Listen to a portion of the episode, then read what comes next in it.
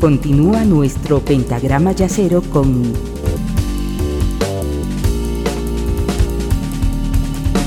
la quinta disminuida.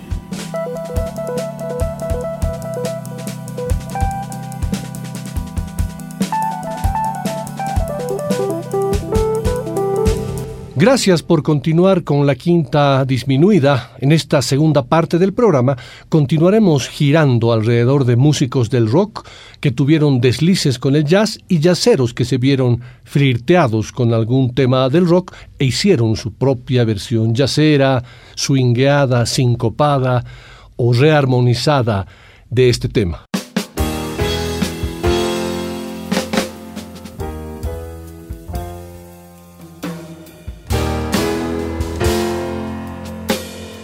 James Taylor es un compositor, guitarrista y cantante norteamericano ganador de cinco premios Grammy que a sus 74 años sigue vigente, después de décadas de constituirse en una importante influencia para los músicos de todos los ámbitos. Nacido en Boston, en Massachusetts, comenzó su carrera a mediados de los años 60, pero encontró su público a inicios de los 70 cantando canciones acústicas suaves y sensibles. Taylor formó parte de una ola de compositores y cantantes que se los puede llamar suaves, que incluye a Carol King, Johnny Mitchell, John Denver, Jackson Brown y Carly Simon, con quien se casó más tarde. Fue precisamente el éxito comercial de Taylor el que abrió el camino para toda esa generación de intérpretes y compositores. Como músico, ha participado en numerosas grabaciones como guitarrista acústico y vocalista, ya incluso antes de ascender a la fama, como en el caso del long play Tapestry de Carole King.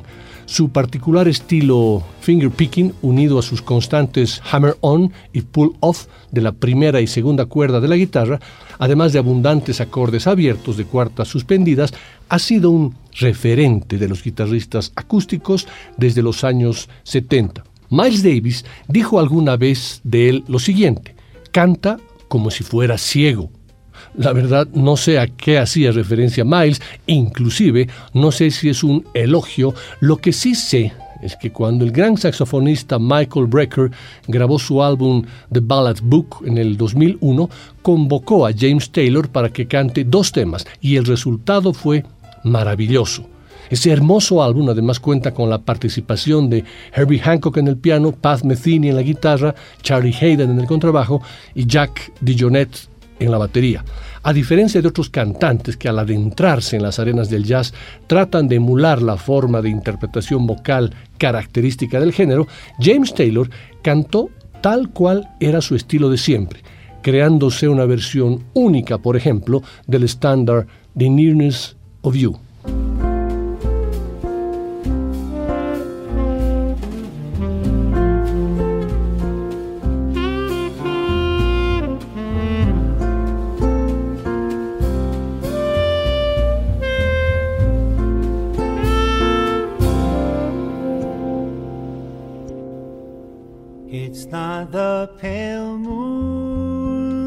Excites me, that thrills and delights me. Oh no, it's just the nearness of you. It isn't your sweet conversation that brings this sensation. Oh no. It's just the nearness of you. When you're in my arms, and I feel you so close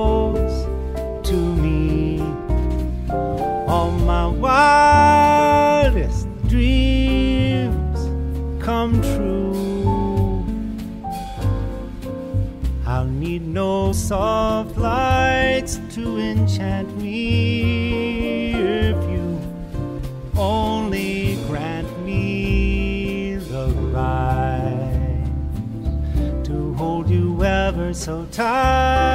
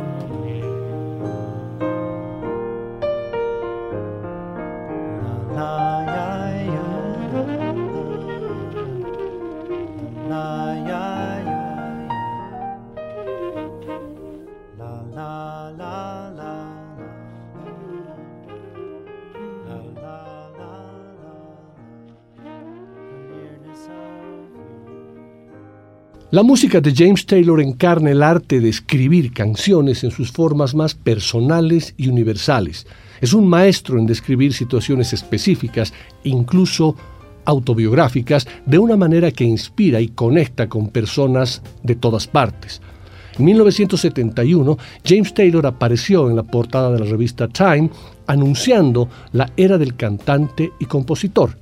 Más de cinco décadas después, su cálido color de voz de barítono, sus letras introspectivas y su guitarra única todavía abren un camino al que aspiran los jóvenes músicos. Ha vendido más de 100 millones de álbumes a lo largo de su carrera y ha obtenido 40 premios de oro, platino y multiplatino, múltiples premios Grammy y ha sido incluido en el Salón de la Fama del Rock and Roll y en el prestigioso Salón de la Fama de los Compositores. Sus canciones han tenido una profunda influencia en los compositores y amantes de la música en todos los ámbitos.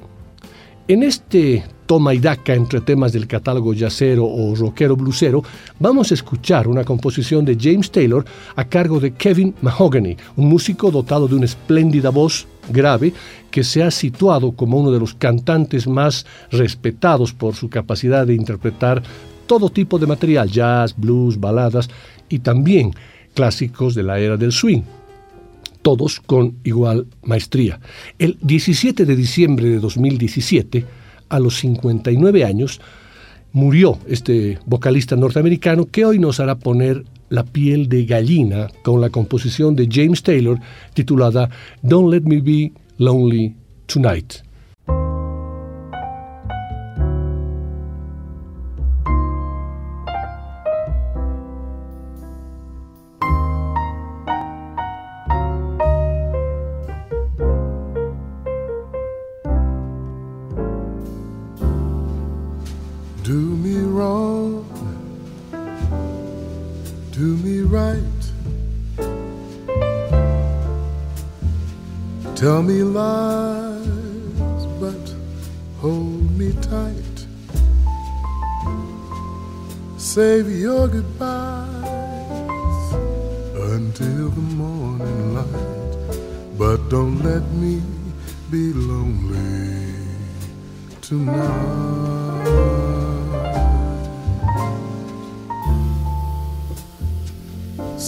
Goodbye and say hello. Sure enough, good to see you, but it's time to go. Don't say yes, but please don't say no. I don't want to be lonely tonight. Go away then, damn you. Go on and do as you please. You ain't gonna see me getting down on my knees. I'm undecided, and your heart's been divided. You've been turning my world upside down.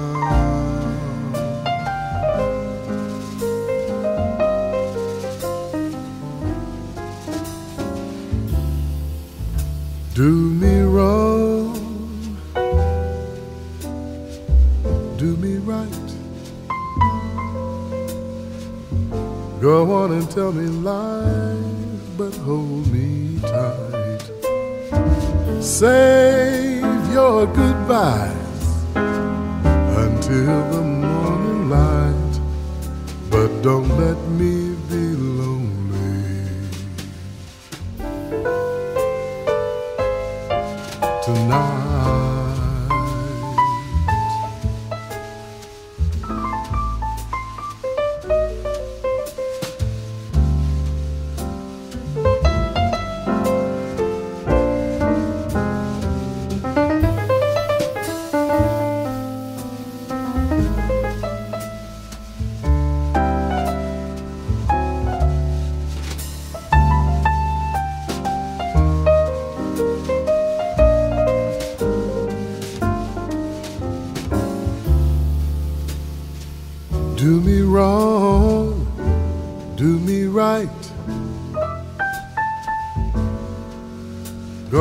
tell me lies, but hold me tight. Save your goodbyes until the morning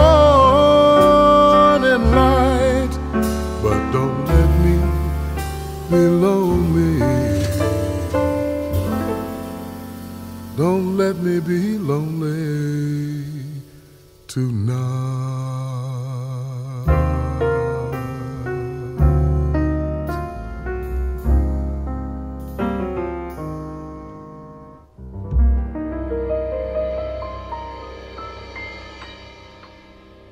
El siguiente intérprete que estará a cargo de un tema yacero no tocará precisamente un estándar, sino un tema yacero de su propia autoría, que además es absolutamente atípico en toda su discografía. Les doy algunas pautas de quién se trata.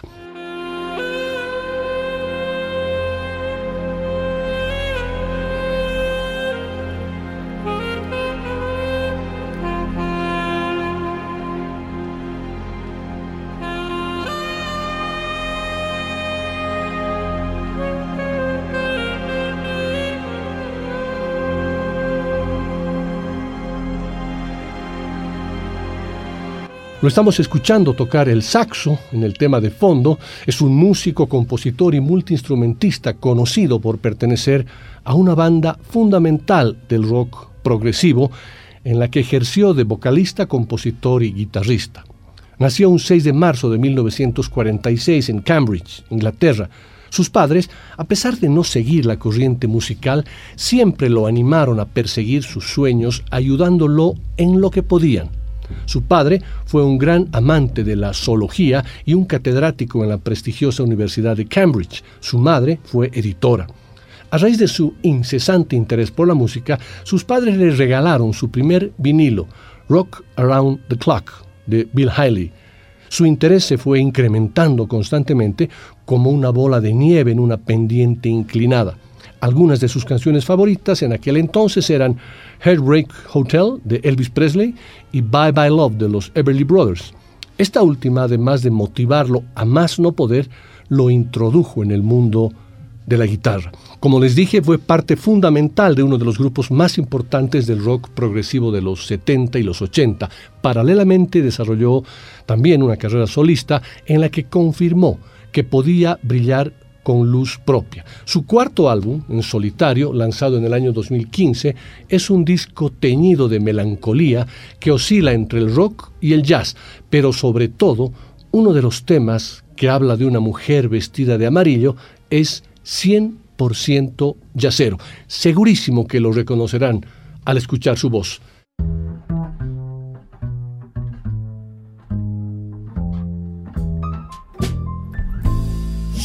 mesmerizes with a smile. Dark eyes as compelling as the bourbon. The girl.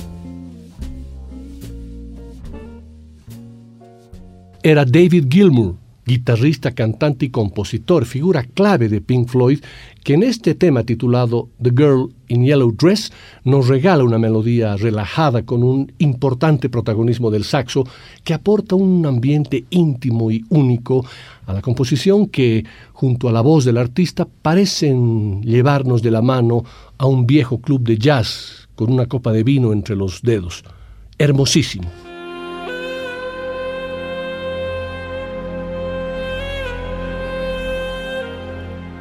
El álbum de Pink Floyd, The Dark Side of the Moon, no solo se caracteriza por su éxito comercial, sino también porque definió la carrera del cuarteto británico para siempre.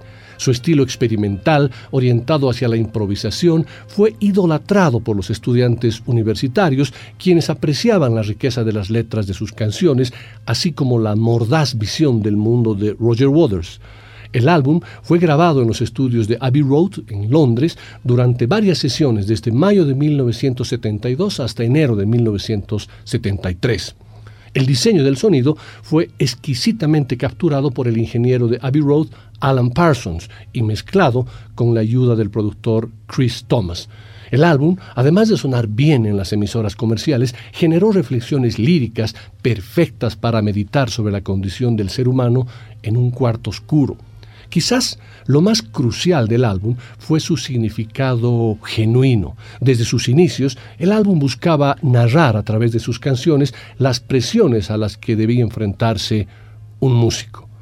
Dark Side of the Moon expandió su línea conceptual para incluir canciones acerca de diferentes temáticas como la riqueza en Money, el conflicto armado en Us and Them, la locura en Brian Damage, vidas desperdiciadas en Time y acerca de la muerte en The Great Geek in the Sky. Roger Waters le dijo a Rolling Stone que Dark Side fue el primer álbum de Pink Floyd genuinamente temático y que trató sobre algo importante. Bandas como Radiohead y The Flaming Lips que han sido profundamente influenciadas por el álbum, son la prueba de que sus letras y su música han perdurado hasta el día de hoy.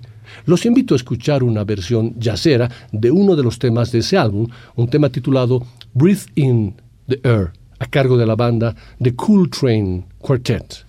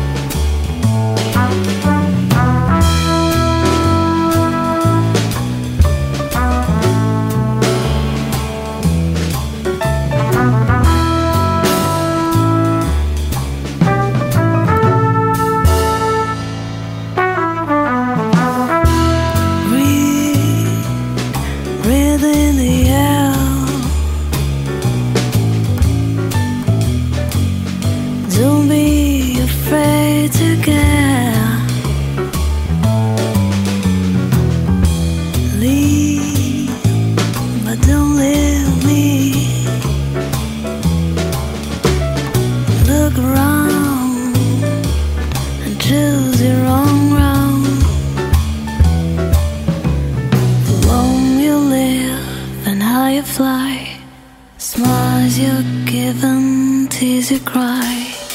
All you touch and all you see is all your life will ever be.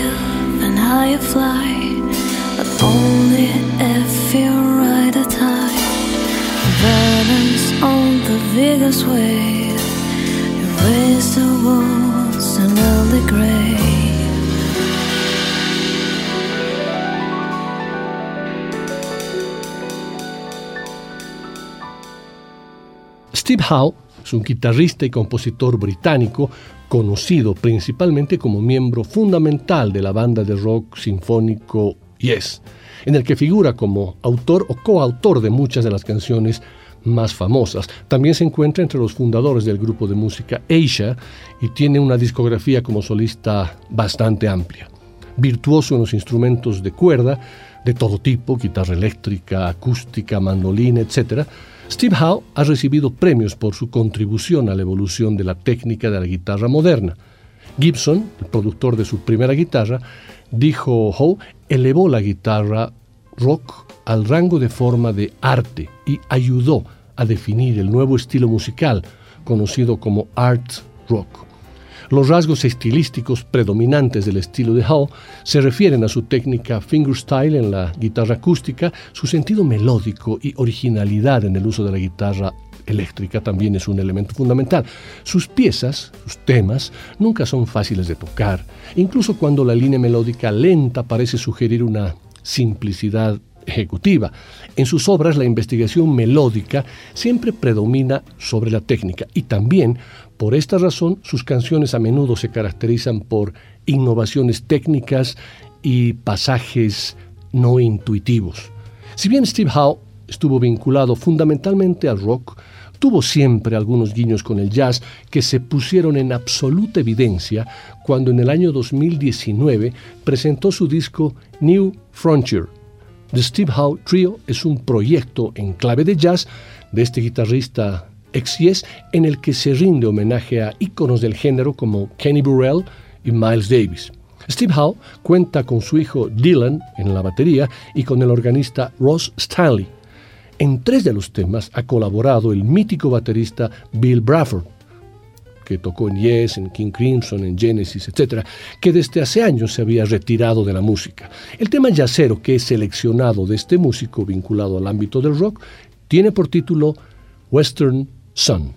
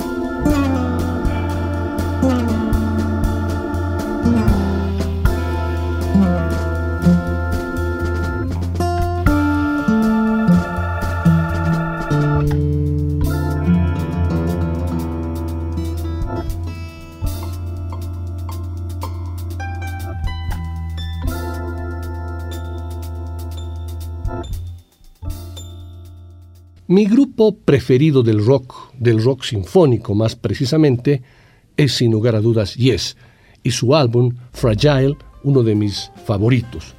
Un disco que el pasado 2021 cumplió 50 años.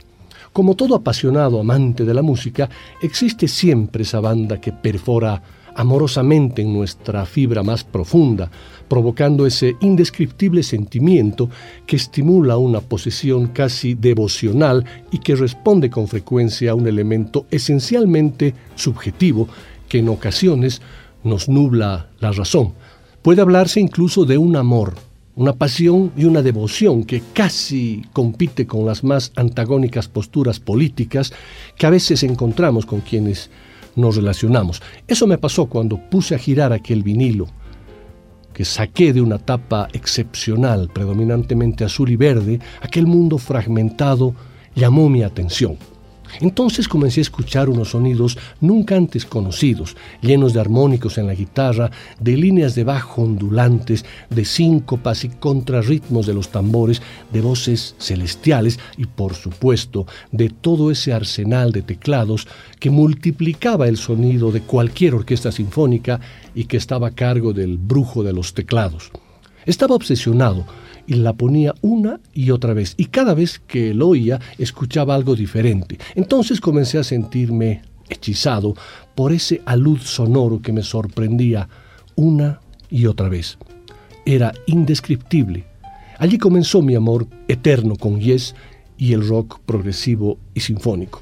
En ese álbum, en el Fragile, está un breve tema con letra de John Anderson y música de Steve Howe, titulado Long Distance Run Around, donde se plasma la hipocresía religiosa en sus versos, tema que escucharemos en su versión jazzera fusión a cargo del grupo de jazz contemporáneo The Bad Plus, con Wendy Lewis en la voz.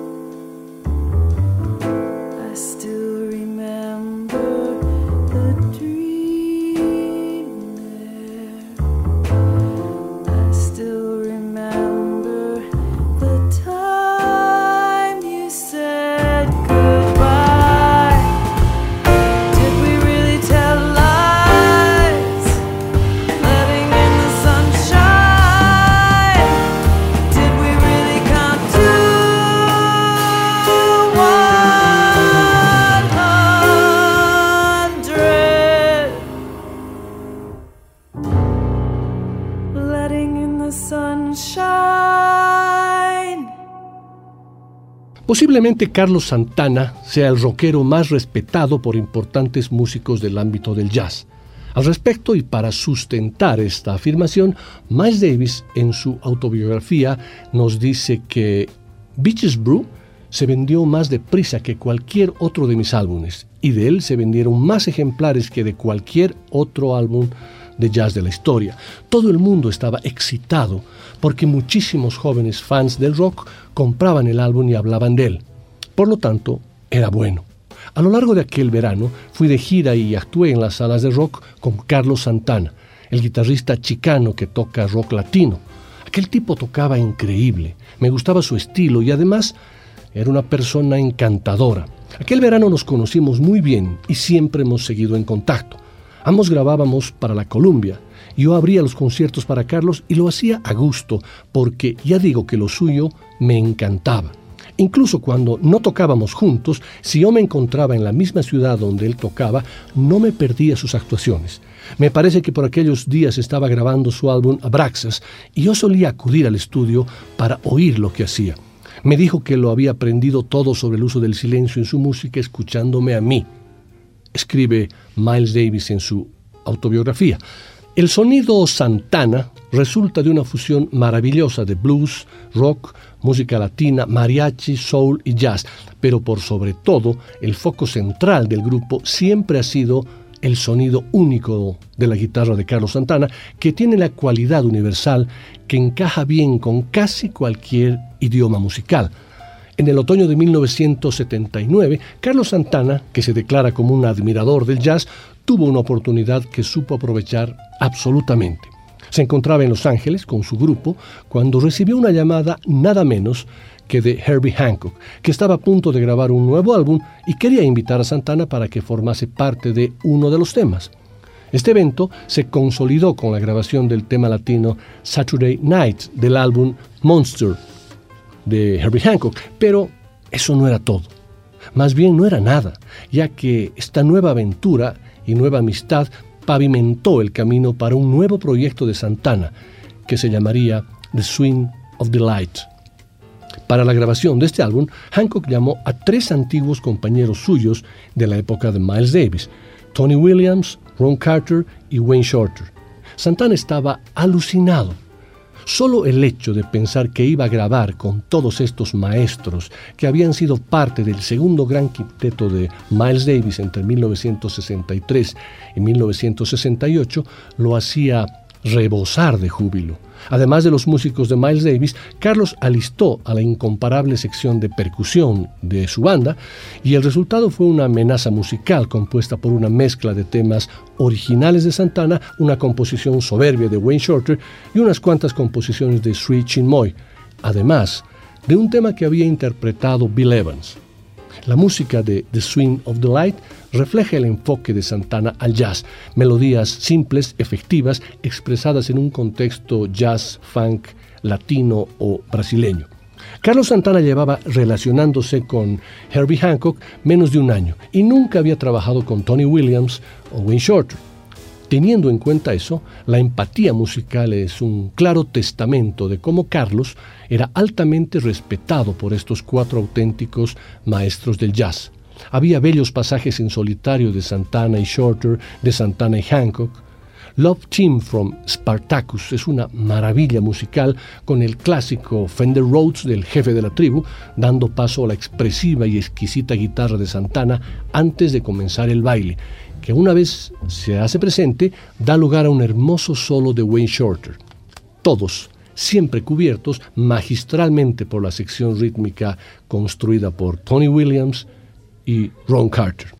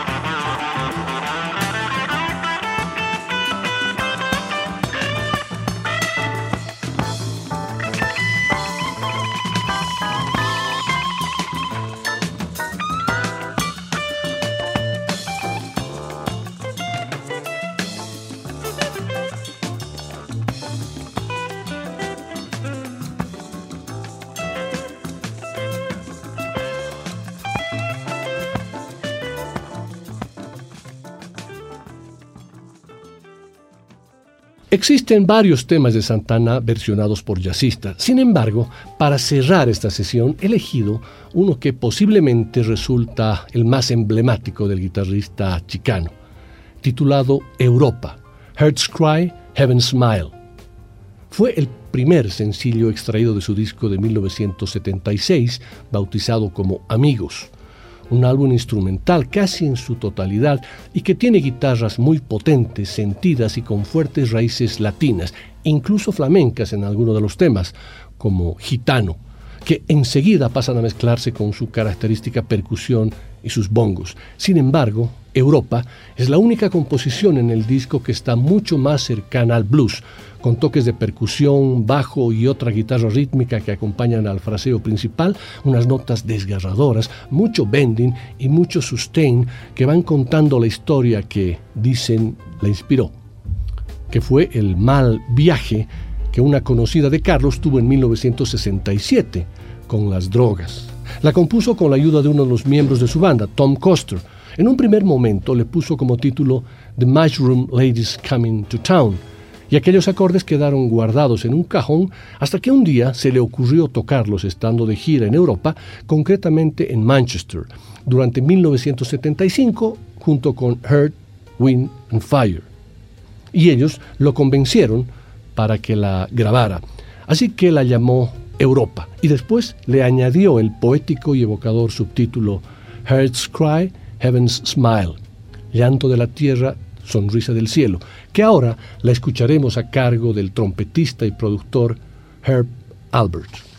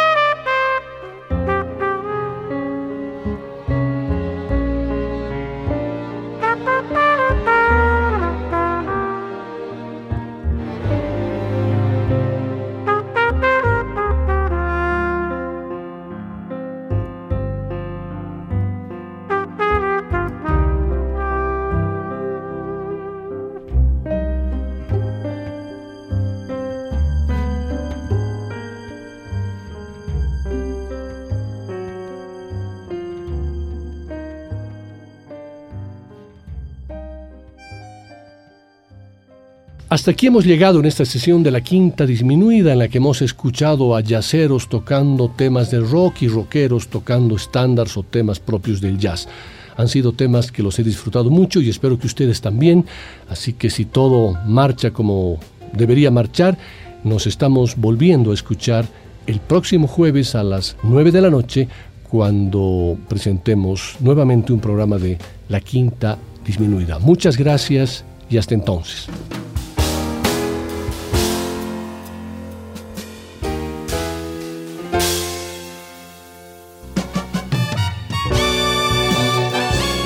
La Quinta Disminuida. Una producción de Nicolás Peña.